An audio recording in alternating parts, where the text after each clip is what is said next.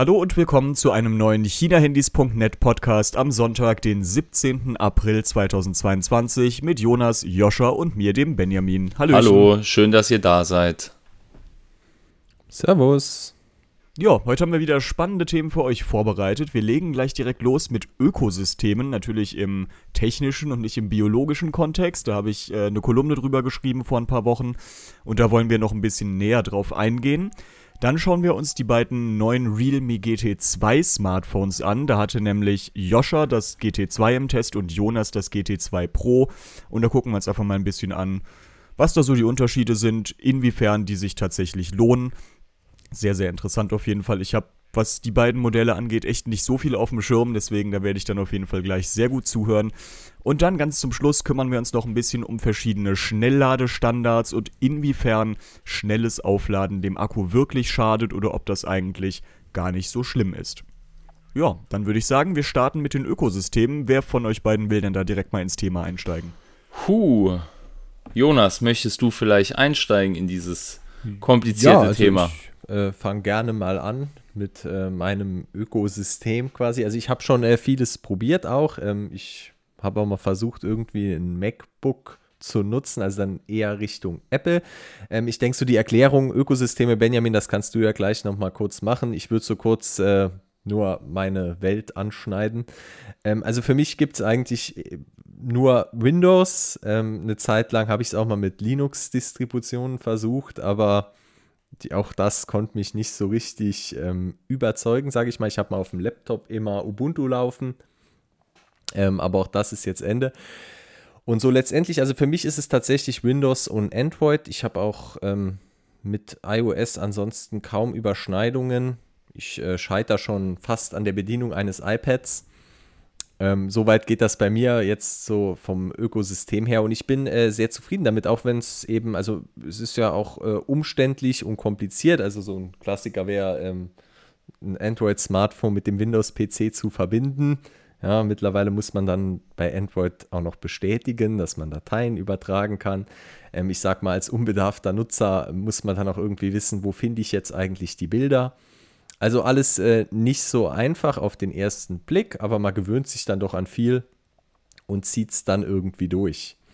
Ähm, ja, also für mich, wie gesagt, also so Windows, Android, ansonsten bin ich da eigentlich bei sämtlichen Produkten gar nicht, ähm, ja, also Android dann in dem Zusammenhang natürlich Google, da bin ich zu Hause. Ähm, Chromecast, ohne Chromecast geht bei mir weder Fernseher noch sonst irgendwas ähm, irgendein Streamingdienst. Also auch das eine ganz klare Sache jetzt so in meinem heimischen Netzwerk. Ähm, Google Home gehört da natürlich auch dazu. Mhm. Also das ist so mein Bereich. Mhm. Mhm. Ja, also bei mir ist es eigentlich ähnlich. Also per se mag ich nicht so den Gedanken, mich wegen eines Ökosystems auf ein bestimmtes System eines Herstellers zu beschränken. Und das führt bei mir so zu so einem ganzen Sammelsurium an verschiedenen Geräten. Also ich arbeite auch mit äh, Windows-PCs, aber mein äh, Hauptgerät zum Arbeiten ist ein MacBook. Ja, dann habe ich jetzt vor kurzem mal ein äh, iPhone getestet und habe das jetzt seit ja, gut äh, vier Monaten auch äh, so casual in der Benutzung. Neben Android, äh, was ich natürlich auch immer als äh, Testgerät am Start habe. Und äh, was meine Arbeit angeht, nutze ich sehr viel von ähm, den Services, die es bei Google so gibt. Ja, Google Drive, Chrome, Maps, Google Keep für Erinnerungen, Google Docs und so weiter und so fort. Und ähm, mhm. also ich habe schon so ein bisschen das Gefühl, dass äh, das ja also, dass, dass ich mich da jetzt so in so einem Ökosystem bewegen würde, das kann ich echt nicht sagen. Ich habe eigentlich das Gefühl, so diese ganzen verschiedenen Plattformen werfen mir eigentlich mehr Steine in den Weg, als dass es mir irgendwie die Welt leichter machen würde. Ich habe auch mal ähm, überlegt zum Beispiel, äh, ob ich vielleicht, da ich ja jetzt dann auch ein iPhone äh, gerade hier rumliegen habe, einfach mal so wirklich die ganze Anbindung zwischen äh, macOS und iPhone nutze und ich muss sagen, äh, ich bin da nicht so unfassbar überzeugt davon, ähm, dass das jetzt irgendwie besser interagieren sollte als zum Beispiel ein Android äh, mit Google. ähm, Chrome-Apps und so weiter und Windows auf dem PC. Also äh, es ist halt immer die Frage, was nutzt man da gerne, ja? Wenn man dann, das geht ja schon los damit, dass man irgendwie sagt, ich nutze gerne Chrome-Browser am PC, ja, so. Mhm. Ähm, das ist bei mir der Fall. Ich nutze den Chrome-Browser am PC und ich will einfach, dass äh, der Chrome-Browser sich mit dem äh, iPhone oder mit dem Handy, das ich benutze, halt äh, synchronisiert. Ja, dass wenn ich mir da ein Lesezeichen mache, dass ich dann bequem am Handy weiterlesen kann. Und äh, da geht es dann halt schon los beim iPhone, ja, weil man dann halt äh, mehr oder weniger den Safari da aufgezwungen bekommt und so weiter und so fort. Also per se muss ich sagen, ich bin nicht in irgendeinem Ökosystem angekommen. Das Coolste, was ich für mich per se hatte bis jetzt, war so Ökosystem von Xiaomi. Ja, da fehlt halt die ganze Anbindung an einen Computer ja, weil Windows einfach dem ganzen Strich durch die Rechnung macht. Aber die Geräte untereinander fand ich immer sehr cool. Wobei man da auch ein bisschen Nerven mitbringen muss. So ganz einfach, easy peasy, alles auspacken mhm. und benutzen ist da halt auch nicht. Äh, aber da fand ich halt irgendwie geil, dass es halt so für alles mögliche Geräte gibt, äh, die man benutzen und vernetzen kann. Ja, genau. Aber dass es meine Arbeit erleichtert hätte, hm, kann ich auch nicht sagen. Benjamin, bei dir ist das ja ein bisschen anders. Du würdest ja, glaube ich, schon sagen, dass du so im Google-Ökosystem zu Hause bist und äh, auch so äh, von dieser Vernetzung profitierst. Oder äh, habe ich das falsch im Kopf? Ja, nee, ich denke schon. Also das, wie du es eben beschrieben hast, ich nutze auch sehr gerne diese ganzen Google-Dienste, die typischen Sachen, also Google Maps, Google Drive, äh, Google Keep, Google Tasks und so weiter. Ich nutze sogar die Google Shopping List. Ich glaube, die nutzt sonst kein Mensch. Ähm, deswegen, was das angeht, ja, da bin ich schon so ziemlich bei Google zu Hause, auch was Hardware anbetrifft. Ich habe jetzt einen Pixel 6 Pro, ich habe hier einen Nest Hub vor mir stehen, ich habe die Nest Minis hier überall in der Wohnung. Deswegen, ich habe, was das angeht, schon das Gefühl, dass mir diese Vernetzung und dass ich mich da, also wenn ich ein neues Gerät kaufe, auch darauf achte, dass das eben mit diesem Google-Ökosystem auch vernünftig kommunizieren kann, dass ich damit ganz gut fahre, was jetzt auch Smart Home beispielsweise anbetrifft, aber allgemein das digitale Leben irgendwie.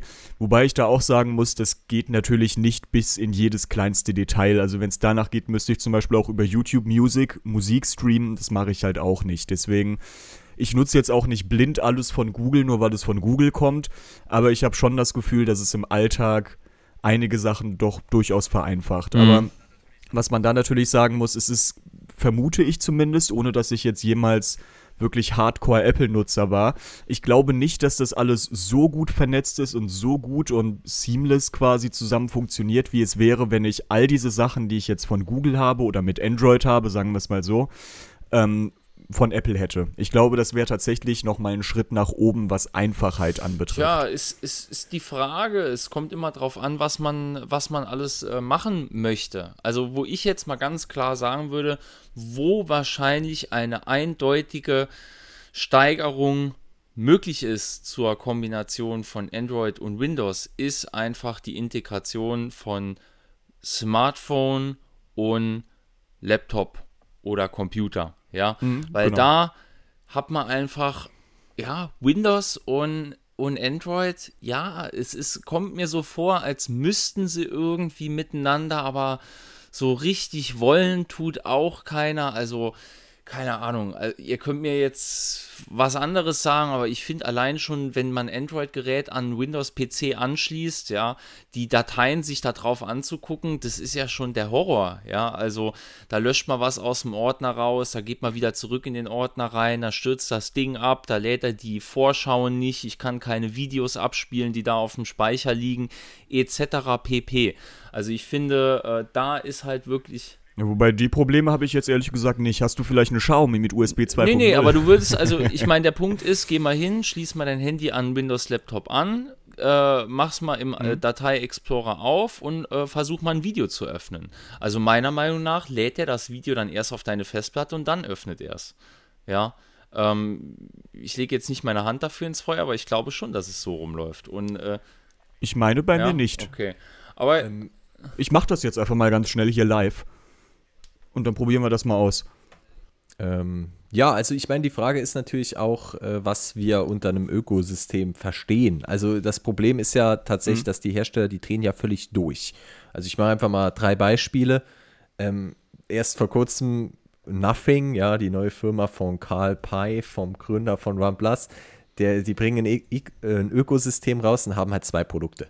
Ja, oder eigentlich nur eins. Also Ja, kein ja, Existenz. So, dann kommt Xiaomi, die wahrscheinlich eins der größten Ökosysteme überhaupt haben, mit Ja. äh, tausenden gefühlt, also wahrscheinlich haben sie tausend Produkte schon geknackt, aber da sind natürlich auch Dinge dabei, die gar nicht smart sind. Ja, da sind so oder nur in Anführungszeichen smart. Okay, die Schuhe haben wahrscheinlich auch irgendeinen Trittsensor, das lässt sich auch irgendwie verbinden, aber Koffer eigentlich cool. Koffer könnten auch irgendwie wahrscheinlich GPS oder sonst was haben, wäre eine geile Sache.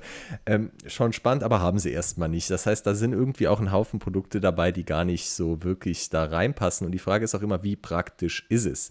Wenn ich jetzt auf dein Thema eingehe, da gibt es ja bei Irscha mit deinem Computer und deinem Handy, also was ich so vermisse, ist halt quasi wirklich so dein Handy gespiegelt Ja. ähm, auf dem Monitor, solche Ja. Dinge. Und dann wirklich äh, flüssig übers WLAN, also man kann das ja alles einrichten, so ist es nicht. Ich kann auch einen äh, Netzwerkzugriff mit meinem, wenn, mit meinem Handy einrichten. Das ist jetzt nicht das große Problem, letztendlich das dann dauerhaft zum Laufen zu kriegen.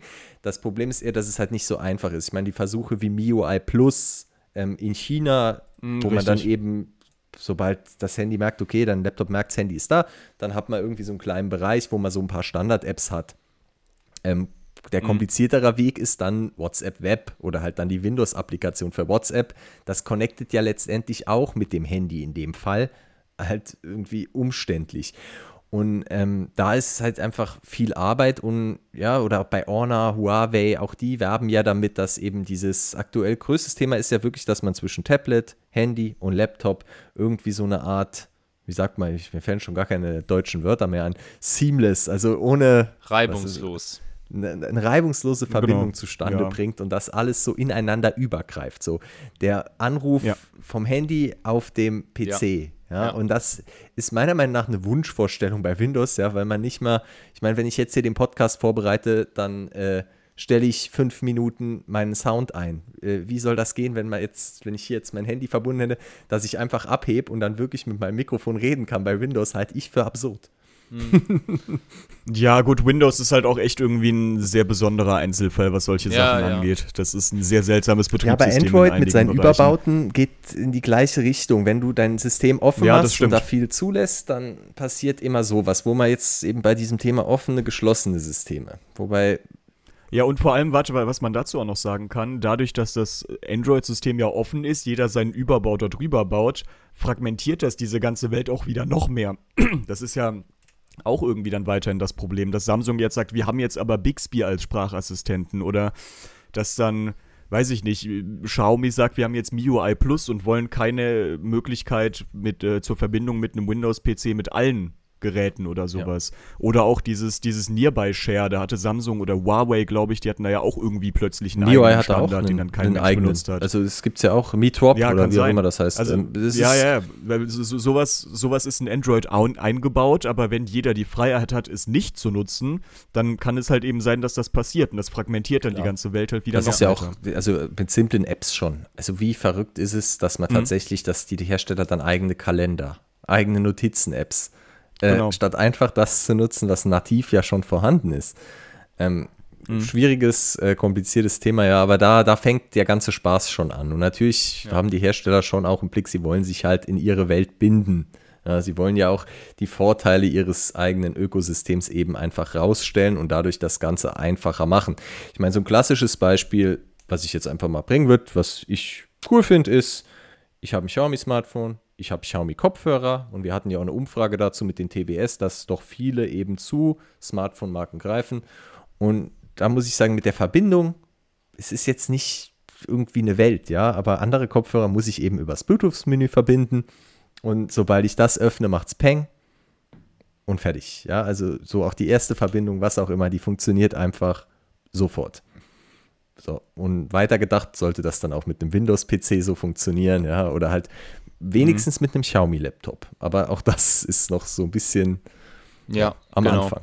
Das ist, ähm, also ich Das würde stimmt, mir ja. wünschen, ich würde mir sehr wünschen, dass es irgendwie eine Kooperation zwischen Google und Microsoft gäbe, die äh, stärker daran arbeitet, die Vernetzung von Smartphones und Laptops oder Computern nach vorne zu bringen. Also ich denke, da ist wirklich, da ist so viel noch zu machen und ähm, kann mir keiner erzählen, dass da nicht die Ressourcen und das Interesse vorhanden wäre, um, um solche Ambitionen mal ernsthaft zu verfolgen.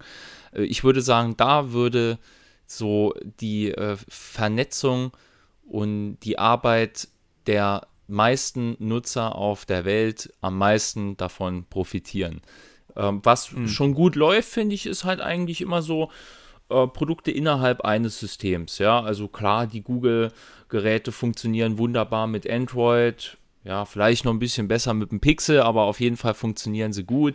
Die Apple-Geräte funktionieren mhm. mit Apple, die Xiaomi-Kopfhörer funktionieren mit Xiaomi. Aber ähm, man muss halt, also ich würde sagen, die größten Fortschritte erzielt man ja dann, wenn man die größten Systeme miteinander vernetzen würde. Ja, und da sehe ich halt Windows und Google, Android. Ja, ja, und vor allem machen die beiden sich ja auch kaum Konkurrenz. Ja. Also klar, Google hat seine Chromebooks, aber das ist in den USA vielleicht ein Ding, auf der ganzen restlichen Welt überhaupt nicht. Und äh, Microsoft hat auch seit Jahren keine Smartphones mehr im Angebot, nachdem die Nokia komplett in den Ruin getrieben haben. genau, ja. Äh, wie, wie ist dein Experiment verlaufen, Benjamin? Würde mich auch interessieren. Es hat, äh, es hat tadellos funktioniert. Ich habe das Handy angeschlossen, das Video hat sofort ja? gestartet. Oh, oh, okay, gut. Dann ja, nehme ich alles schlecht. zurück.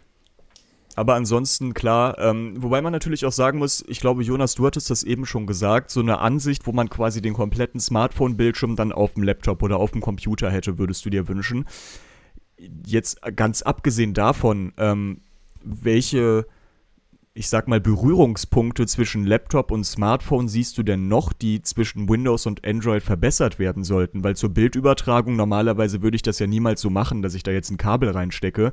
Dafür habe ich halt Google Fotos, da sind die Bilder und Videos eh alle. Deswegen, also welche, was für Situationen gibt es da noch, wo sowas Naja, ich logge mich bei meiner Bank ein und äh, oder sonst irgendwo bei PayPal und die wollen mir eine SMS schicken oder äh, irgendeine Verifizierung ähm, häufig geht es ja einfach per SMS noch. So, und dann kriege ich auf meinem Windows-Laptop, bam, den SMS-Code rein. Kann den reinkopieren und bestätigen. Ja, das geht doch auch schon so. Über Messages Web von Google. Ja, okay. ja, aber jetzt hast du wieder das Ding. Also du brauchst immer diese zusätzlichen Tools. Ja, eben, das ist ja jetzt nichts, ja, was stimmt, in Windows drin ist, sondern dass ich jetzt, ja, also das mhm. ist jetzt schon sehr special, ja. Und das sind halt einfach so Sachen, die habe ich ja hier so ähm, beim iPhone und dem Mac dann einfach gemerkt, so, oh krass, ja, cool, da kommt ein Anruf rein. Schön, dann hebe ich einfach mal am Mac ab, ja. Und dann telefoniere ich einfach am PC, ja, über die ähm, PC-Lautsprecher. Cool.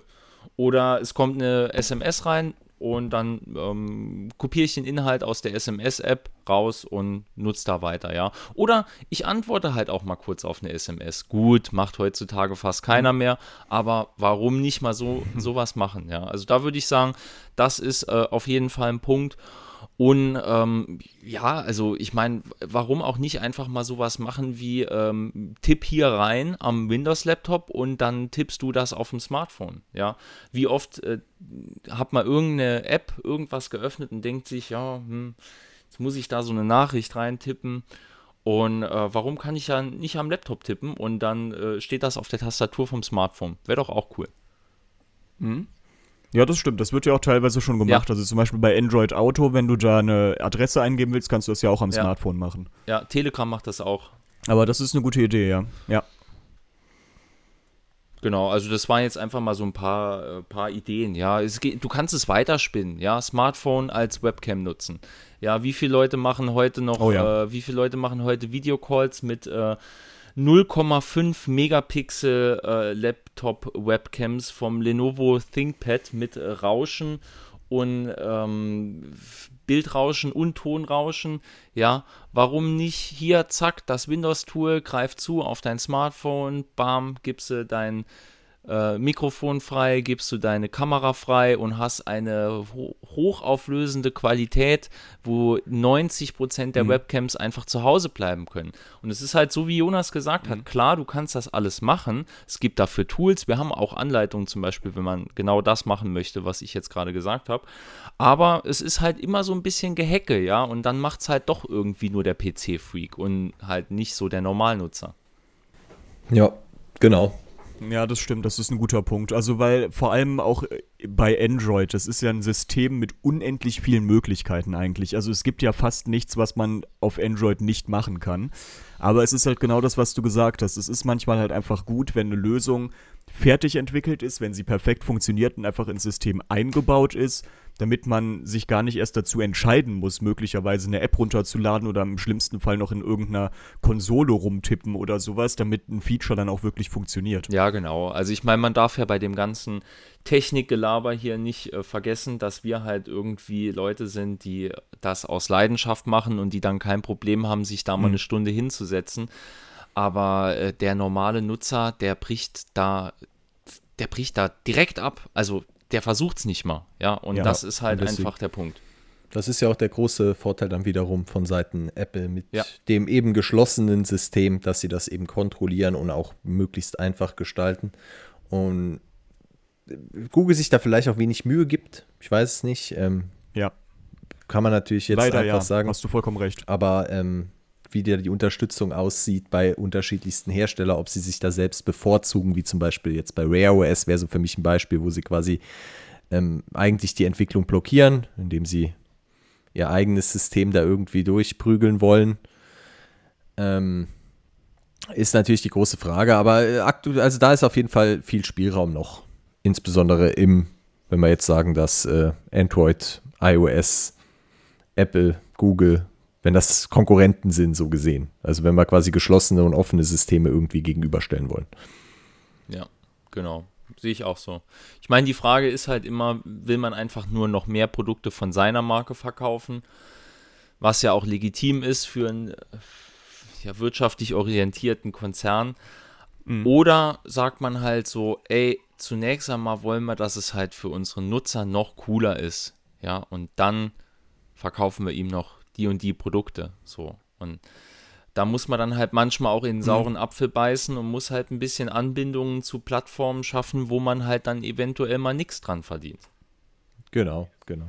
Nee, das sehe ich genauso. Also auch weil, wenn ich jetzt zum Beispiel hier mein Google Pixel habe, sagen wir jetzt einfach mal dass mit dem Smartphone als, ich sag mal, Ausgangspunkt für die gesamte Konnektivität im Ökosystem, wenn das Ökosystem dann besser ist, dann nutze ich ja unter dem Strich auch mein Smartphone lieber. Das heißt, Google hat ja auch was davon, selbst wenn jetzt die Kopfhörer, die dazugehören oder der Fernseher, der dazugehört oder was auch immer, gar nicht von Google selbst verkauft wird, weil es stärkt ja die Marke und das System trotzdem. Ja, genau, genau. Ja, aber da ist auch schon, aber eigentlich ist da ja so ein bisschen das Problem, dass Google ist kein, kein Smartphone-Hersteller. Google ist eigentlich für die Software verantwortlich. Aber jetzt ja. machen sie Hardware. Also irgendwie so ein bisschen. Und äh, eigentlich ist das ja schon der Schritt zu weit. Also sie sollten sich eher, denke ich, um genau um das kümmern, was sie richtig gut können. Und weil Hard Smartphone-Hardware gibt es unendlich, ja, auf dem Markt so. Es gibt genügend Hersteller, die da irgendwie der Profi sind, ja. Und allein von der Masse her Samsung oder äh, Xiaomi, die da mhm. einfach wissen, was läuft. Und das wäre dann die Vernetzung sozusagen, wäre dann eher so ein, so ein Google-Thema. Ich glaube, jetzt sind wir ein bisschen sehr abstrakt im Thema gelandet. Ähm. Ja, nee, aber das, das, das, das ist schon ein guter Punkt, finde ich. Wobei ich da halt auch sagen muss, dass ich Google auch verstehe, weil es ist Android ist ein Betriebssystem von Google und ich verstehe auch, dass die dann sagen, okay, wir wollen unser Referenzgerät auf den Markt bringen mit dem Betriebssystem, mit der Software genau so, wie wir es uns vorstellen und nicht so, wie Samsung es will, nicht so, wie Xiaomi es will, nicht so, Aber wie sonst das ist der Weg zu einem geschlossenen Deswegen, System und ja. eigentlich hat soll es ja, also so ein bisschen der Marktführer jetzt im PC-Bereich ist das offene Windows und Google ist quasi macht ein, schlägt jetzt. Naja, offen ist Windows eigentlich nicht, aber ja. Naja, jeder kann wild randalieren bei Windows, also würde ich das ausdrücken. Das stimmt. Ähm, Und äh, wie die Hersteller da bei Android, die kriegen da teilweise offensichtlich Steine in den Weg ja auch gelegt. Oder Features, die Google sich für sein Pixel-Smartphone vorbehält. Ja, ähm, das, das. Grundlos. Das äh, sehe ich auch so, ja, genau. Also ich würde auch sagen, mein Gott, wenn sie halt ein Gerät machen wollen, es ist ja jetzt nicht so, als würde Google dann weniger Arbeit in andere Bereiche stecken müssen, nur weil sie da ein, äh, Mhm. noch ein Smartphone zusätzlich rausbringen, kein Problem. Wo ich persönlich dann schon so ein bisschen denke, so ja, ist vielleicht nicht ganz eigentlich so euer Spirit oder sollten nicht euer Spirit sein, ist, wenn dann halt so Features kommen wie, ich weiß nicht, was ist das zum Beispiel, Anrufe annehmen und dann beantworten lassen von irgendwelchen Werbeschleifen oder sowas, Warteschleifen, dass das halt ein Pixel kann und dann ein Android nicht kann, ja, oder halt die Übersetzung funktioniert noch besser auf dem Pixel oder der erkennt Musik, während du draußen rumläufst. Oder äh, da gab es ja auch ganz lange mal, ich weiß gar nicht, wie das im Moment ist, dass man halt sagt, so, äh, ich, ich will es jetzt gar nicht sagen, okay, Google, nicht, dass jetzt hier 20 Geräte angehen. Ähm, und äh, dass man das nur im, äh, im ausgeschalteten Bildschirm machen konnte und das war auf einmal ein Feature nur für Pixelgeräte so. Und da finde ich halt so, ja, hm, dann finde ich, verrät man so ein bisschen das eigene Prinzip, indem man halt sein eigentlich offenes System dann doch wieder ein bisschen schließt, um halt ein bisschen mehr Cash zu verdienen. Aber so ist es halt. Genau, darauf wollte ich hinaus. Cool zusammengefasst, Joscha. Ja. Ja, verstehe. Aber man muss ja, also zumindest, wenn man sich jetzt so die Verkaufszahlen von den Pixel 6ern anguckt, scheint es ja zumindest ein bisschen zu Ja, funktionieren. ich meine, wenn die Leute glücklich sind, ist ja in Ordnung. Also Klar. Ja, Aber im Verhältnis zu den, den Hardware-Riesen, sage ich mal, die jetzt wirklich, die wirklichen Ja, Smartphone-Hersteller ist halt äh, ja. wie nichts. Also ist ja auch okay. Ich meine, Android hat einen Marktanteil von wie viel? Äh, ziemlich viel, ja. Deswegen ist ja. Ja. alles okay für Google so gesehen mit Android, mit der Basis. Jeder, jeder nutzt das offene System ja letztendlich. Ähm, aber ja, es ist ein äh, eigenartiger Weg, meiner Meinung nach, aber sie sind ja auch noch nach wie vor auf der Suche, wohin. Pixel ähm, hat Mm, ja total. eigentlich einen guten Weg eingeschlagen, würde ich sogar sagen. Also ich glaube, das erste Pixel-Smartphone ähm, war, da wollten sie quasi wirklich ein iPhone machen damals. Also so vom Spirit her auch. War einfach so komplett abgekapselt, einfach. Ja, sie haben es halt nur irgendwie zwischendurch mal verloren. Ja, genau. Also Das muss man halt sagen. Also irgendwie, wenn, wenn man sich dann sowas wie ein Pixel 5 anguckt, was irgendwie einfach nichts, halb, nichts halbes und nichts Ganzes war und zudem viel zu teuer, weiß ich nicht, das, das ist dann irgendwie auch nicht gut, wenn man dann sowas einfach mal zwischendurch reinschiebt. Sie haben jetzt die Kurve gekriegt, meiner Meinung nach, aber ja, Aber naja, ja. spannend, mal wie auch, das um das weitergeht. irgendwie ein bisschen jetzt so von meiner Seite abzuschließen, also von den Ökosystemen und was jetzt jeder Hersteller, ja, jeder Hersteller hat jetzt plötzlich Ökosysteme. Ja, jeder Hersteller hat wegen Mhm. mir verschiedene Produkte. Aber dass das jetzt irgendwie da, ob ich jetzt einen Xiaomi-Fernseher, einen Samsung-Fernseher habe und dann mein Handy dazu, der Unterschied, der ist marginal. Ja, Ja, weil beide haben äh, hoffentlich einen Chromecast integriert, wo wir wieder bei Google in der coolen Software wären. Und damit kann ich mit jedem Android-Gerät einfach alles auf diesen Fernseher werfen. Und das ist, finde ich, das ist seamless. ja. Außer Sky. Ähm, außer, ja, okay, aber das ist dann ja wiederum deren Sache, weil die dürften es nutzen. und Ja, die ja, natürlich. Ähm, ja, gut. Äh, genau. Ja, das, ja. Aber das ist so für mich Ja, der Punkt. Punkt. Also nur weil jetzt da plötzlich alle Hersteller, also man kann da tatsächlich auch noch in der Android-Welt wechseln, ähm, bei verschiedenen Herstellern und das ist auch gut so. Und man kann da einfach dahin gehen, wer eben Ja. bestimmte Dinge einfach gut kann und kann das kaufen, was man will und hat dennoch eine wirklich schon gute Konnektivität, unabhängig von diesem Ökosystem, Werbegelaber der einzelnen Hersteller, die dir da irgendwie was weismachen wollen, was du Tolles kannst, wenn du jetzt äh, eine Fritteuse, dein Fernseher, die Klingel und alles quasi bei ihnen kaufst, anstatt einfach jeweils in den Markt zu gehen und irgendwie die, zu gucken, wer ist Ja. da aktuell am besten und dann kaufst du eben bei dem. Ja, das ist so das, was ich auch immer bevorzuge und was wir, denke ich, auch bei China-Handys äh, ziemlich gut verkörpern, dass wir halt sagen, so, wo gibt es die gute Preis-Leistung, wer ist in bestimmten Bereichen einfach gut.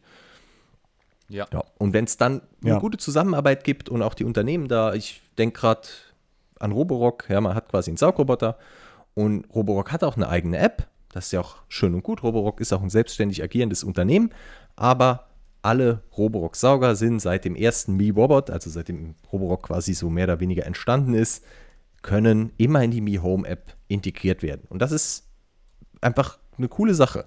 So, wo man dann Ja, dasselbe wie bei Yeelight, ja. ne? und klar bringt Xiaomi auch noch selbst Sauger raus, aber man hat da ökosystemmäßig keine Vorteile. Also man kann die Software, also wenn man es bei Xiaomi Home nutzt, hat man beim Roborock genau das gleiche wie bei Mi-Saugern. Mhm. Also das ist nicht irgendwie beschnitten, das ist nicht schlechter. Und man kann dann trotzdem eben Ja. zu Roborock greifen. Das finde ich ist auch eine sehr coole, coole Sache, wenn man, also wenn man wirklich so äh, seine Anbindung für andere Leute öffnet, also für andere Hersteller öffnet, ist dann schön, ja. Mhm.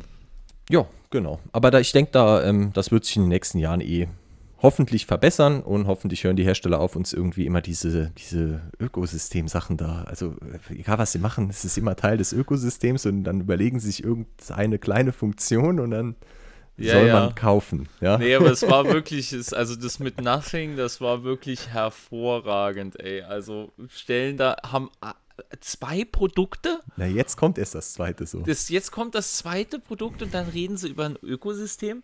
Hat auch. Ja, vor allem heißt es so ja, Nothing. Ja, ja, es ist ja, schon fast. Ja so der Witz an der Sache. Es ist schon fast echt äh, ein bisschen humoristisch. Also, ja. Mhm. Ja, auch Realme würde ich da jetzt nochmal kurz rausnehmen, weil die auch irgendwie schon lange immer diesem Ökosystem reden und jetzt kommt zum ersten Mal Fernseher und auch ist nochmal der Fernseher. Also, dass ich da jetzt irgendwelche entscheidenden Vorteile mit meinem Handy an einem Fernseher hätte. Entweder das ist ein Chromecast drin oder nicht und ansonsten passiert da auch nicht viel. Ja, wenn ich ein Xiaomi-Handy habe, habe ich noch einen Infrarotsender. Cool. Damit kann ich aber jeden Fernseher steuern. Also so gut wie jeden, der halt mhm. Infrarot, ich glaube, das ist immer noch Standard, oder? Gibt es Fernseher ohne Infrarotempfänger? Ich glaube es nicht. Boah, ich weiß es gar nicht. Also die, also die neuen Xiaomis, die haben doch alle Bluetooth-Fernbedienungen. Haben die dann trotzdem noch Infrarotempfänger? Ja, definitiv. Ja. Okay, okay. Der ah, ist ja. noch da. Also das ist ja so ein, weiß nicht, uralt Standard ja auch. Irgendwie. Ja, ja. Okay. Ähm, da auch gerade spannend noch, ah, wobei vielleicht auch langweilig, aber ähm, es gab so einen neuen Xiaomi Bluetooth Speaker, der Infrarotgeräte smart macht. Ja. Ganz spannend. Ja? Also auf mhm. der, den Weg finde ich immer cool. Es gab irgendwann mal so eine Xiaomi Nachttischlampe, alles in, leider Gottes jetzt in Deutschland, in Europa nie so ganz den Durchbruch geschafft.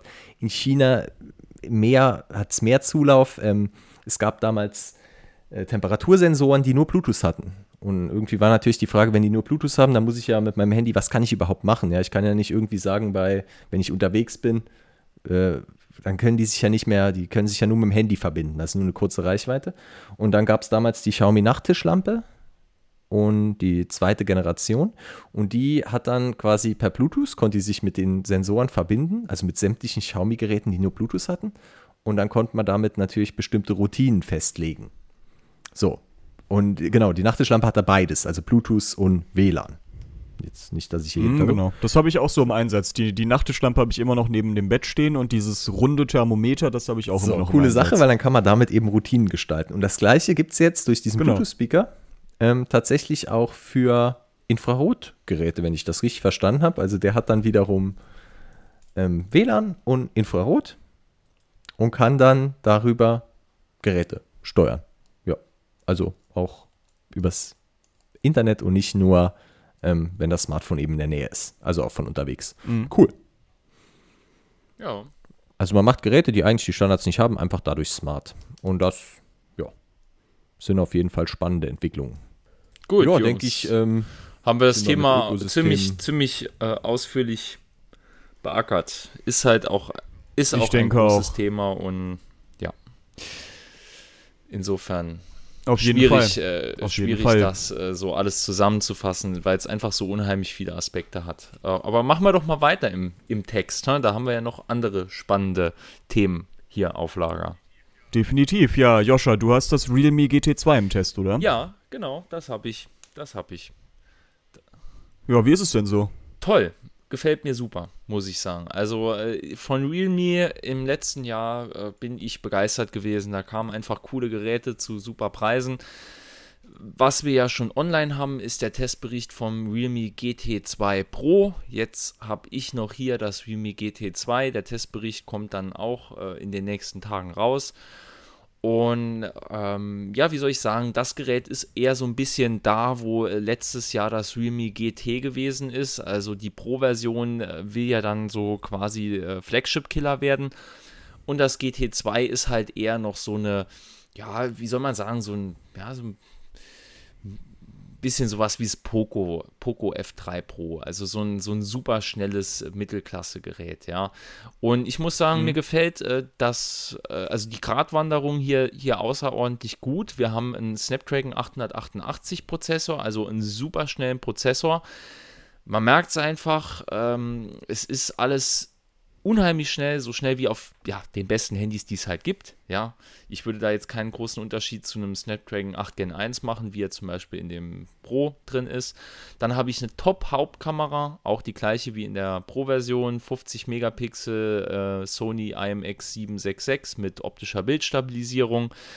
Ähm, ich habe eine ganz brauchbare Verarbeitung. Ja, das ist definitiv nicht so dass, äh, der, der Fokuspunkt des Smartphones gewesen.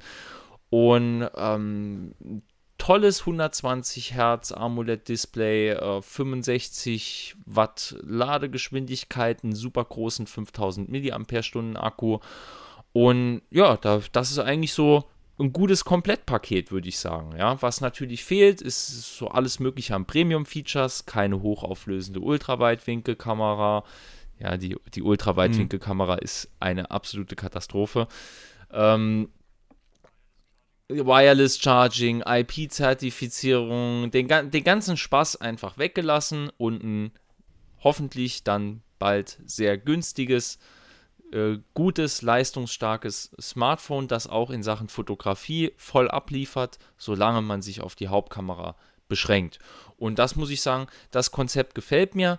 Beim Realme GT letztes Jahr, das ging dann auch irgendwann mal so für 330 Euro oder so über die Ladentheke. Und ähm, ja, wenn das GT2 jetzt, sagen wir mal, so für um die 400 zu haben ist, es ist halt schon noch mal ein bisschen besser wegen der Kamera, dann äh, ist das ein tolles Gerät, das auch irgendwo seine Daseinsberechtigung hat und äh, nicht einfach total austauschbar ist. Ja, also ich muss auch sagen, jetzt, also ich hatte ja das GT2 Pro, der Test jetzt äh, mit etwas Verspätung, der große Test, ähm, fertig und kann auch gelesen werden. Und was mich immer so ein bisschen, also das ist schon so von der Mittelklasse zu einem GT2 bei dir oder einem GT2 Pro, ist dann doch immer wieder so die, die Performance. Also man merkt dann schon, wenn man ja. Snapdragon 888 oder 8 Gen 1 im Vergleich, sage ich mal, zu einem OnePlus Nord 2 oder einem ja.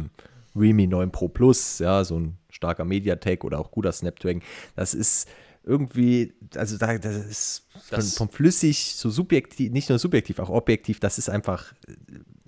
Ja, das sind Leistungsmaschinen, das ist einfach, ja. das ist einfach schnell. Ja, und das, das ist, ist, der Wahnsinn. Also das merkt man auch bei der Kamera, wenn man die öffnet, bupp, schießt man ein Bild.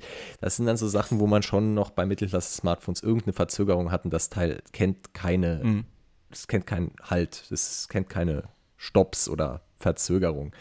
Und ja, klar, damit hängt auch natürlich modernster Speicher, DDR5 RAM, UFS 3.1. Also bei der Performance jetzt zum GT2 Pro äh, macht Realme tatsächlich gar keine Abstriche. Also und sie haben wirklich den Prozessor sehr gut im Griff, was mich wirklich gefreut hat. Ähm, keine Hitzeprobleme, kaum. Also klar, Hitze gibt es immer, aber sie kommen damit deutlich besser klar als bislang alle anderen Snapdragon 8 Gen 1 Smartphones. Also wirklich richtig gut. Leistung wird langfristig auch die extrem hohe Leistung wird langfristig aufrechterhalten.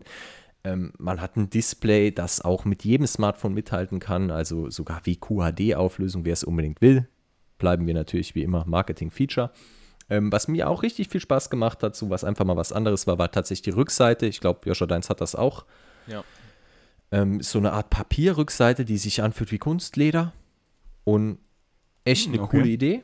Also bei mir sogar in Kombination mit einem Metallrahmen, also alles sehr hochwertig und echten Smartphone, wo ich auch gar keinen Bedarf hatte, irgendwie zu einer Hülle zu greifen und es auch ohne Hülle genutzt habe. Ähm, kratzresistent, keine Fingerabdrücke und gute Griffigkeit. Also echt cool. Was ich eingespart mhm. hätte, wäre der Schriftzug, also es ist von irgendeinem so japanischen Designer, glaube ich. Und der hat hinten unterschrieben. Das ist äh, einer meiner Anführungszeichen Kritikpunkte von der Optik her. Also ich brauche da theoretisch keine Unterschrift von jemandem, den, den nie, niemand kennt, sozusagen. Ähm, ja. Aber ähm, Design. Aber auch beim, beim Pro-Modell, aber auch kein Wireless Charging, keine IP-Zertifizierung, also diese ganzen Premium-Sachen genau. fehlen. Premium-Sachen fehlen. Ich meine, aktuell sind okay. wir für die große Version, also mit 12, 256 GB sind wir knapp bei fast schon bei 600 Euro gelandet.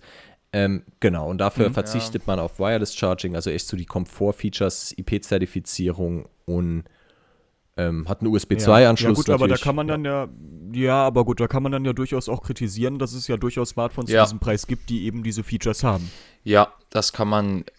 Ein Pixel, ein Pixel 6 jetzt zum Beispiel hat sowohl Wireless Charging als auch eine IP-Zertifizierung, als auch einen USB-3-Anschluss. Kann man machen, ja. Ähm, die Frage ist natürlich, ich meine, du hast natürlich, äh, okay, du hast dann, müsste man jetzt vergleichen, also wir hatten Pixel 6 nie im Test, glaube ich. Nee, ich weiß, ich weiß. War jetzt auch nur so ähm, ein, ein einfach in den Raum Ja, definitiv. Mal. Man muss natürlich wissen, wo seine Prioritäten liegen. Also, das ist eine ganz klare ja. Sache. Ähm, es ist ja auch ein bisschen jetzt, ich würde jetzt nicht sagen, dass das irgendwie wirklich ein relevanter Faktor jetzt beim, beim Geld irgendwie wahrscheinlich ist. Also Wireless Charging, also Schnellladen, Wireless Charging, was man da irgendwie präferiert, ja, das andere Gerät kann dann eben nicht schnell laden, wenn ich jetzt mal das Pixel 6 nehme. Genau, ähm, genau. Ja, IP-Zertifizierung hat natürlich auch wie immer die bekannten Nachteile. Also wenn ich nach zwei Jahren meinen Akku, wir reden ja gleich auch noch ausführlich über Akku, wenn ich den nach zwei Jahren wechseln will, tue ich mhm. mir mit einer IP-Zertifizierung definitiv schwerer. Ähm, die Frage ist, hatte ich jemals ein Handy mit Wasserschaden? Das muss halt jeder irgendwie auch für sich selbst entscheiden. Also bei mir ist IP-Zertifizierung kein Thema, weil ich noch nie ins Smartphone die Toilette geworfen habe oder ins Schwimmbad mit, keine Ahnung, ins, ich weiß nicht, was passieren soll. Also ich verstehe nicht, wie man in Wasserkontakt kommt. Ähm, mhm. Ja.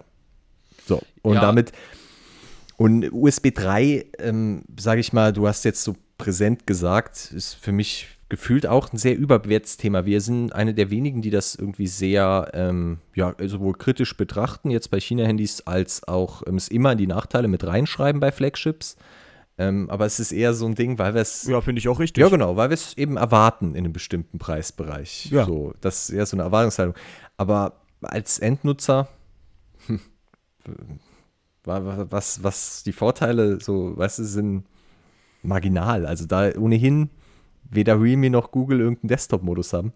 Es ist ja, ja, das stimmt, das stimmt. Ich, ich wollte damit an sich, an sich nur sagen, dass es ja durchaus Smartphones im selben Preisbereich gibt, die auch diese Premium-Features bieten und auch ansonsten nicht viel schlechter ausgestattet ja, ja, definitiv, sind. definitiv. Also klar, hier haben, hier haben, hier ja, haben die, genau. ähm, also da darum, weil so dieses, dieses, dieses Flaggschiff-Killer Mittelklasse mit toller Leistung, das würde ich jetzt beim GT2 ja, Pro. Es ist halt sagen. immer aber auch so ein bisschen das Ding, ja. Ähm, Flaggschiff-Killer mit, ja, ist, Kauft man sich ein Gerät, das ein Dreivierteljahr alt ist, dann hat das meistens krassere Features, aber es ist halt nicht ja. neu, ja.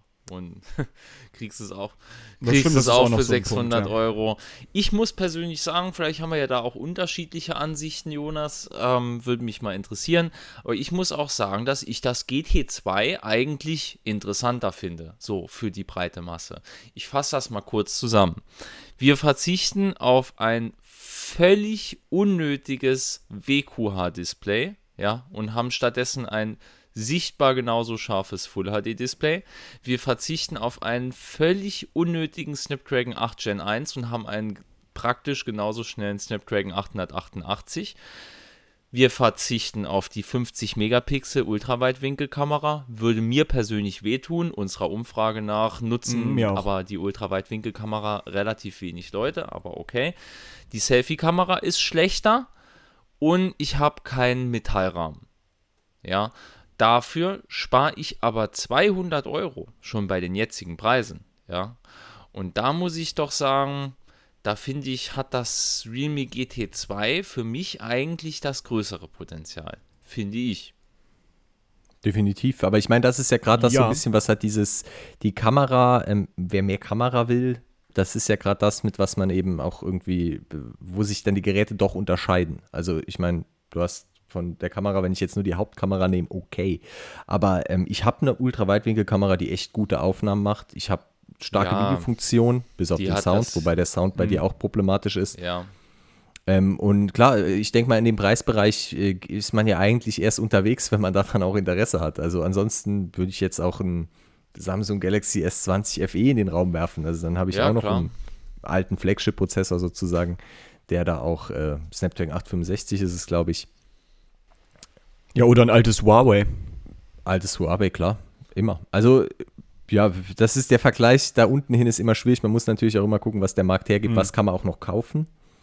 Ja, ist schwierig, aber ich fand es jetzt bei den zwei Geräten, weil sie sich so ähnlich sind, äh, doch schon recht krass, wenn man sich halt mal fragt, so auf was verzichte ich eigentlich, ja. Okay, aber du nimmst halt auch. Und was, was ja auch krass ist, finde ich, das Oppo Find X5, das will ja auch so ein bisschen das günstigere Flaggschiff sein, was dann halt mit dem Snapdragon 888 ausgestattet ist und nicht mit dem 8 Gen 1, das kostet 1000 Euro.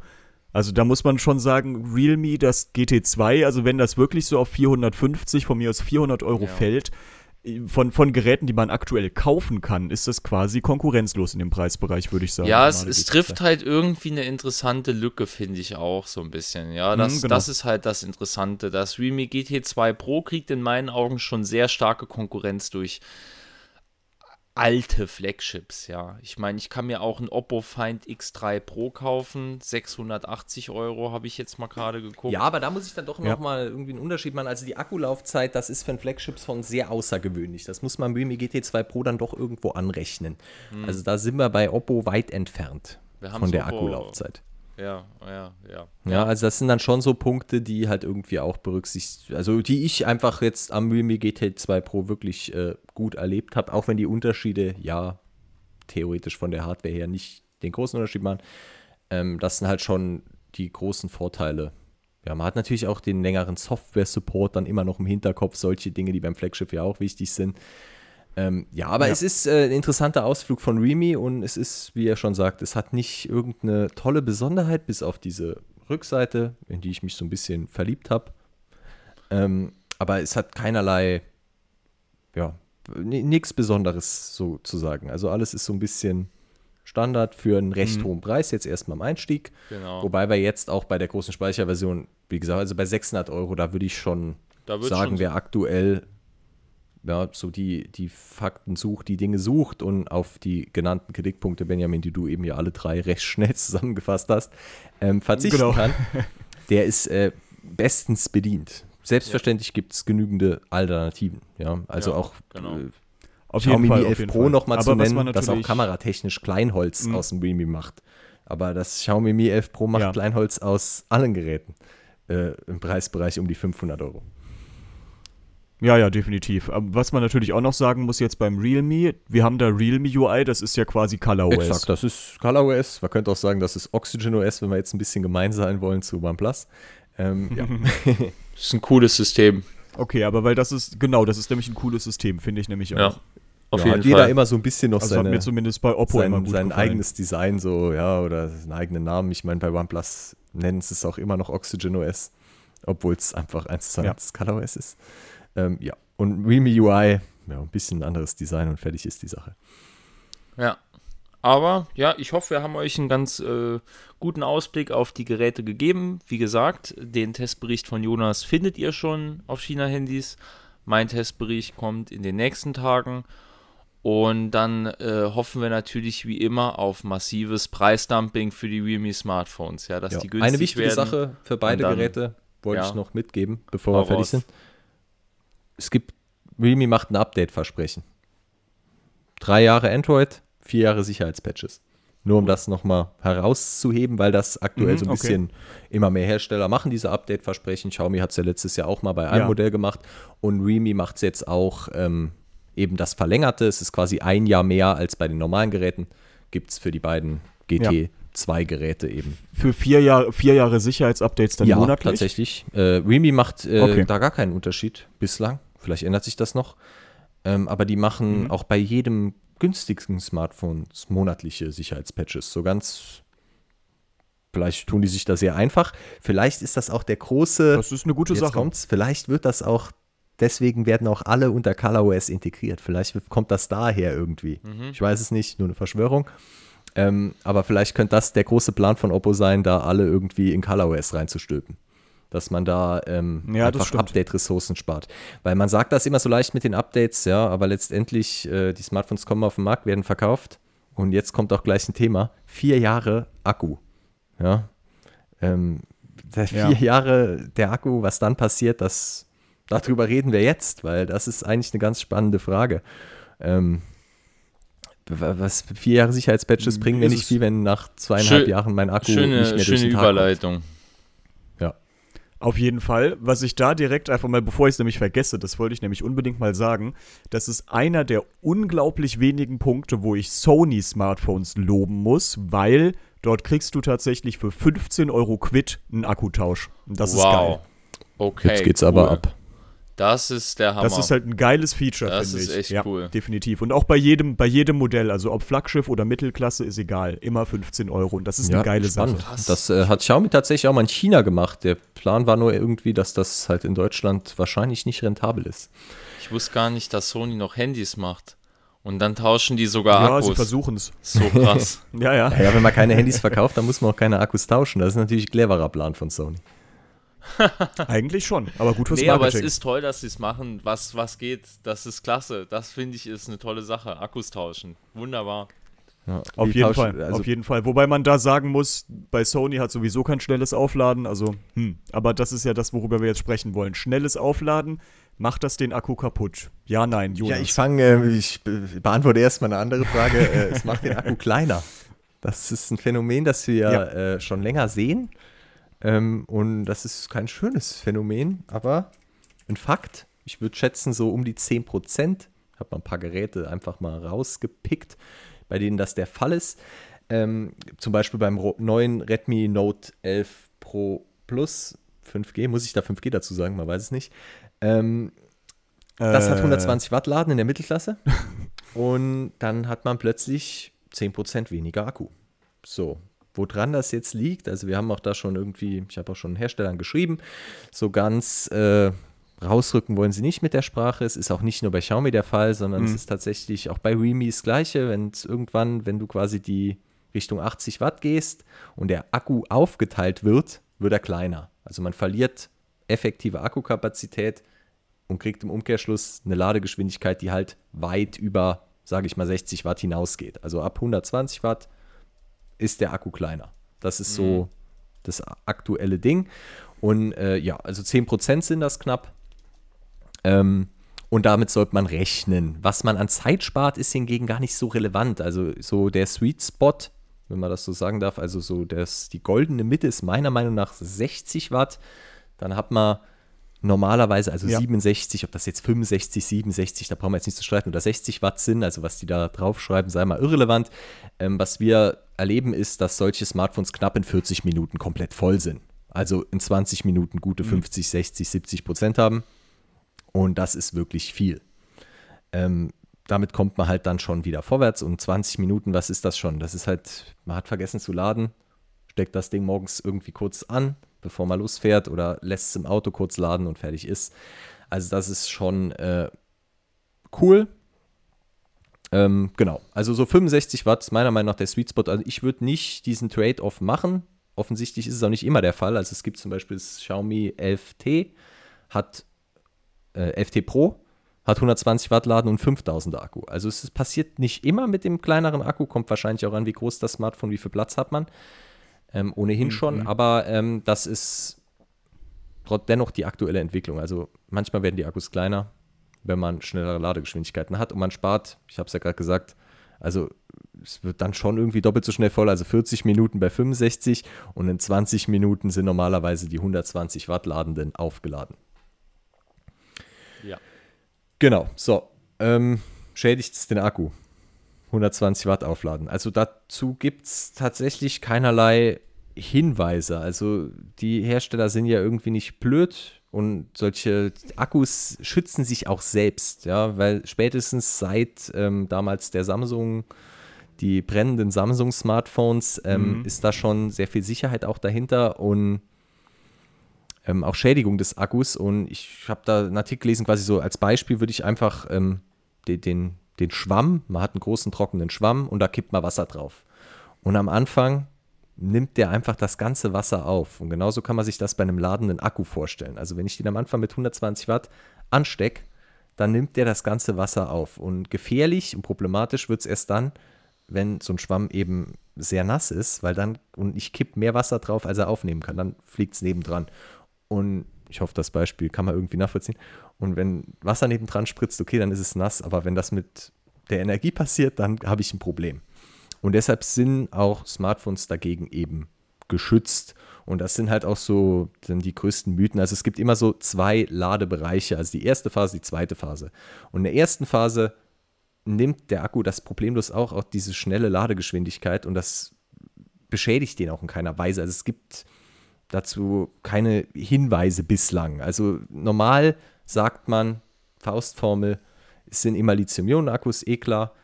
Und ähm, 500 Ladezyklen, man hat noch 80% Restkapazität. Jetzt natürlich die Frage, wie oft lädt man sein Smartphone? Benjamin, wie oft lädst du dein Smartphone? Jede Nacht. Jeden Tag. So, 500 Ladezyklen bist du nicht mal bei zwei Jahren. 500 Tage. Dann Genau. hast du noch 80 Prozent, wenn du deinen Ja. Handy-Akku eben normal behandelst. Aber ob du den jetzt schnell lädst oder nicht, macht da kaum einen spürbaren Unterschied. Mhm. Ja, das, was ich jetzt immer habe, da ist ja diese Funktion, dass ähm, je nachdem, für wann ich einen Wecker gestellt habe, dass dann das Aufladen terminiert wird. Das habe ich auch noch eingeschaltet. Keine Ahnung, ob das also was ähm, bringt. da geht es nochmal anders. Also theoretisch müsste man es bei 80 stoppen. Ja, das gibt es jetzt die Funktion. genau, das, genau. Ähm, weil sowohl ganz oben als auch ganz unten ist ein Lithium-Ionen-Akku, der fühlt sich da nicht wohl. Ich mache das jetzt alles ein bisschen blöd. Es kommt nächste Woche auch noch ein ausführlicher Artikel mit allen Quellen zu dem Thema und das Ganze auch noch ein bisschen ausführlicher erklärt. Könnt ihr dann auch gerne reinlesen. Ähm, also man sagt so, bis ab 30 Prozent sollte man laden, bis 80 sollte man laden. Ja, ob man das jetzt schneller, langsam macht, ist wie gesagt jedem selbst überlassen. Wenn man keine Zeit hat, kann man es ruhig schnell machen. Wenn man die Zeit hat, kann man es auch langsam machen. Ähm, am Ladezyklus an sich ändert das jetzt nicht so viel. Vielleicht hat man dann 85% nach 500 Zyklen, aber er wird, der Akku wird an Kapazität dennoch verlieren. Also der Ladezyklus ist immer der entscheidende Faktor. Je öfter ich den auflade und wieder entlade, umso geringer wird es. Und so richtige Schädigungen sind Hitze. Hitze. Also- genau. Lade ich mein Ja, ja. Smartphone der Sonne, in der prallen Sonne. Ja. Oder habe ich es auf so einer Wireless-Charging-Fläche in meinem Auto liegen, wo im Sommer voll die Luft, äh, das Licht reinscheint. So ist. genau, Ja, ja, und auch wenn ich da jetzt toll langsam lade, äh, bringt das gar nichts, wenn das Ding sau heiß wird. Und das einfach Ja. den Akku jedes Mal aufs Neue schädigt. Und dann spricht man halt bei 500 Ladezyklen, hat man dann eben nur noch 65 oder 70 Prozent, wenn man immer unter einer gewissen Hitzeentwicklung lädt.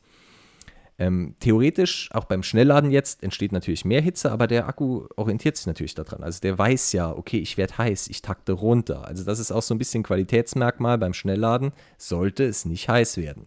Und selbst wenn, also wenn man sein Smartphone jetzt unbedingt beim Laden benutzen muss, auch dann sollte es nicht mehr schnell laden. Also dann sollte eigentlich der Ladeadapter automatisch runterregeln. Okay, Smartphone wird genutzt, wird dadurch schon erhitzt, dann kann ich es nicht mit Laden erhitzen. Genau. Das sind so die, die Punkte. Aber man muss, es gibt keine Punkte oder keine, es gibt keine Studien oder sonst irgendwas, die darauf hinweisen, dass man irgendwie Angst vor Schnellladen haben müsste. Man kann sich natürlich sehr gut um seinen Akku kümmern, wobei dann auch wieder die Frage aufkommt, wenn er bei 500 Ladezyklen, okay, du lädst jede Nacht, bei Flagships, Mittelklasse-Smartphones, sagen wir mal, eher, oder auch Normalnutzer, du bist natürlich schon Intensivnutzer, laden alle zwei Tage ja, ja. ähm, dann kommen sie natürlich mit 500 Ladezyklen 80% schon mal deutlich weiter. Ähm, aber so, das sind eigentlich die Dinge, die der auf lange Sicht mehr Vorteile verschaffen, als irgendwie auf Quickshots zu verzichten, sind Dinge wie auf Hitze achten, ja, nicht, irgend, nicht das Smartphone nutzen, wenn es lädt. Das hat Und Wireless Charging so, vermeiden. Also an bestimmten Punkten, ist nicht auf jedem Wireless Charger wird es heiß, ja, würde ich jetzt mal sagen. Ja. Ähm, Aber schon, Schon auch. Ja, es wirklich? kommt aber, Okay, es ist, Das- na, es ist wirklich aber auch sehr unterschiedlich, was man für Charger verwendet. Ja. Also ganz enorm unterschiedlich. Ja. Manchmal wird es richtig heiß, manchmal fast gar nicht. Ähm, ja. Ja, auf jeden Fall. Und was ich noch sagen wollte, ich muss mich korrigieren. Ich habe gerade nochmal bei Sony nachgeschaut. Es sind tatsächlich 27 Ja, Euro. ist auch okay, voll gut. Ja. Ja, Ähm, da in sind wir dann auch bei, bei dem Thema. Äh, oder möchtest du noch weiter Nee, mit genau, deiner ja, Charlie, praktischen Tipps? gerne, zu- gerne. Also ich fand Jonas Zusammenfassung da eigentlich ganz gut. So äh, kurz gesagt, macht euch nicht verrückt mit der Schnellladetechnik. Die könnt ihr ruhig nutzen. Achtet aber drauf, dass der Akku nicht äh, unter extreme Hitze kommt. Und ähm, ansonsten muss man natürlich auch immer sagen, es besteht auch die Option, den Akku zu wechseln. Ja, jetzt sagt ihr natürlich, hey, kann man doch gar nicht mehr machen bei den ganzen Geräten, die jetzt verklebt oder verklickt sind und ich kriege die Rückseite nicht ab. Aber äh, so äh, schwierig ist es eigentlich nicht.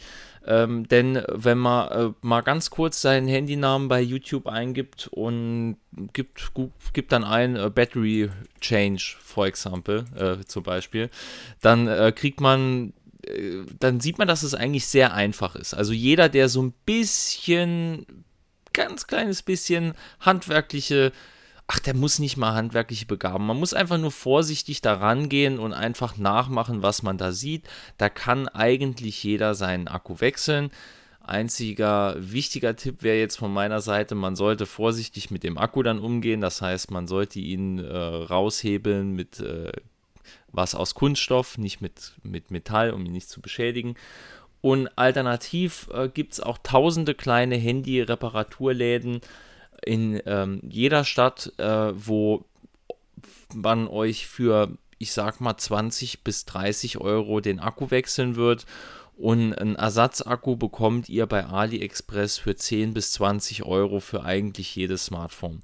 Das heißt, wenn ich wirklich mein Handy jetzt anderthalb Jahre nutze oder zwei Jahre und dann sage ich, hey, das Ding ist immer noch toll, aber der Akku ist einfach nicht mehr so, so gut, ja, dann gebe ich halt mal, wenn ich es jetzt selbst mache, 20 Euro, wenn ich es nicht selbst mache, 30, 40 Euro aus und lass mir einen neuen Akku rein, äh, reinsetzen, ja. Das hilft mhm. wesentlich mehr, als sich dann dazu verrückt, äh, verrückt zu machen mit äh, den Auflademethoden, ja. die man verwendet. Aber hier nur ein wichtiger Hinweis, also man soll tatsächlich in so richtig kleine Läden gehen, ja. ja. nicht irgendwie in so Vertragsteile, oh. wo Samsung oder sonst was, also für die ja. für iPhones und teure, so die iPhone-Werkstatt oder wie die alle heißen. Ja, um ähm, da ist größte Vorsicht geboten. Also wir hatten auch schon Leute, die irgendwie ihr 300 Euro teures Poco haben für 200 Euro reparieren lassen. Ähm, weiß nicht, was da gemacht wurde. Also es war eine ganz verrückte Sache. Ähm, ja, wir hatten dazu auf jeden Fall schon einige Kommentare. Also ein bisschen aufpassen sollte man schon. Ähm, der mhm. vielleicht der in der Familie findet man vielleicht auch irgendjemanden, bevor man dann wirklich zu so einem Laden geht. Ähm, wenn man halt natürlich, klar, man kann zum Laden gehen, aber da schon ein bisschen aufpassen und natürlich den Akku selbst mitbringen, weil das da irgendwie dieser Akku auf Vorrat genau. ist. Ja, Akku. Ja. Ja, und einfach mal beim, beim Hersteller einfach mal ähm, Kontaktformular anfragen, schadet wahrscheinlich auch. Ja, Akku zu kaufen, ja. meinst du, aber zum Reparieren kannst du das Warum? Der wird ja, das ja. nicht reparieren. Also ich meine, der Akku hat nicht umsonst sechs Monate Garantie im Normalfall bei jedem Hersteller. Und naja, also sie. Ja gut, aber wenn, wenn ich ihn bezahle, vielleicht macht ja, das dann wenn ja schon. wenn du ihn bezahlst, schon, aber da versuchen sie halt dann doch meistens einen Reibach zu machen mit den Nutzern, ja. Wollt also ich habe ja. okay, hab beim ja. Huawei mal geguckt, ich habe das äh, Huawei P40 Pro, das habe ich geknechtet wie kein zweites Handy. Äh, ich habe da 80 mhm. Fitnessvideos aufgenommen von meiner Frau äh, und äh, bei praller Sonne 4K-Aufnahmen, immer Schnellladen zwischendrin. Und ähm, da äh, dann dazu auch noch tägliche Verwendung über anderthalb Jahre ähm, und da mal so, also würde ich sagen, ist der Akku jetzt bei ungefähr 70 Prozent von dem, was er früher hatte. Und Huawei nimmt da zum Beispiel 80 Euro für einen neuen Akku, so, ich glaube 80. Nee, ich glaube, es sind nicht 80, ich glaube, es sind 50 oder so. Aber es ist schon relativ viel. Also da kommt man halt dann nochmal auf die Hälfte der Kosten, wenn man das Ganze halt selber macht. Und ist ja irgendwie auch, ist ja irgendwie ja. auch schön. Ich meine, ihr hört euch ja da jetzt auch schon so einen Podcast an, wo so drei Wahnsinnige über so Themen wie Akkus philosophieren. ja, da macht es euch mit sich, macht's genau. euch mit Sicherheit auch Spaß, zu AliExpress zu gehen, äh, einen Akku rauszusuchen, den zu bestellen und selbst einzubauen oder einen Laden zu finden, wo ihr den für 20, 30 Euro eingebaut bekommt. Ja. So. Ja. Und nochmal so eine Sache vorweg, also das letztendlich sollte auch, wenn man wirklich Interesse daran hat, sein Smartphone lange zu nutzen, ist auch da wiederum viel höher gewichtet, dass man gleich schon zu einem Smartphone mit einer sehr guten Akkulaufzeit, mit einem großen Akku greift. Weil das ja. kann man niemals durch die tollste Behandlung und irgendwelche Software-Features ausgleichen, was man dann irgendwie nach zwei Jahren mehr an Akku hat. Ja, wenn der Akku schon von vornherein 10% größer ist, äh, das kriegt man nicht ausgeglichen, egal wie oft man sein Smartphone-Akku streichelt. Ja. Um das nochmal irgendwie so äh, ein bisschen zusammenzufassen. ja, ja, definitiv. Mhm. Ja, ich würde sagen, äh, das äh, ist ein interessantes Thema. Ich meine, irgendwie ist auch für jeden relevant die ganze Geschichte. Ich hoffe, wir konnten euch da ein paar Tipps geben dazu. Ähm. Die Schnellladestandards würde ich sagen, genau, verschieben wir dann tatsächlich auf nächsten Sonntag. Das wollte ich auch mal sagen, weil ja. es ist auch nochmal ein äh, ganz schönes Tohuwabohu im äh, Schnelllade-Dschungel hier äh, unter den verschiedenen Smartphone-Marken und da würden wir dann das nächste Mal drüber sprechen. Ja, insofern hoffe ich, äh, ihr konntet was mitnehmen von äh, unseren ähm, Ausführungen hier und ich hoffe, ihr habt Spaß gehabt. Genau. Ja, danke fürs Zuhören. Ähm, mir hat es richtig viel Spaß gemacht und bis zum nächsten Mal. Ja, mir auch. Bis nächste, nee, übernächste Ach, Woche. Bis übernächste Woche. Achso, Ciao. und aktuell, oh je, wer hört jetzt noch zu? Niemand. Aber wer noch zuhört, kann noch bei unserem Hm. Ostergewinnspiel teilnehmen. Das läuft noch bis Mittwoch. Und es gibt viele Preise zu gewinnen.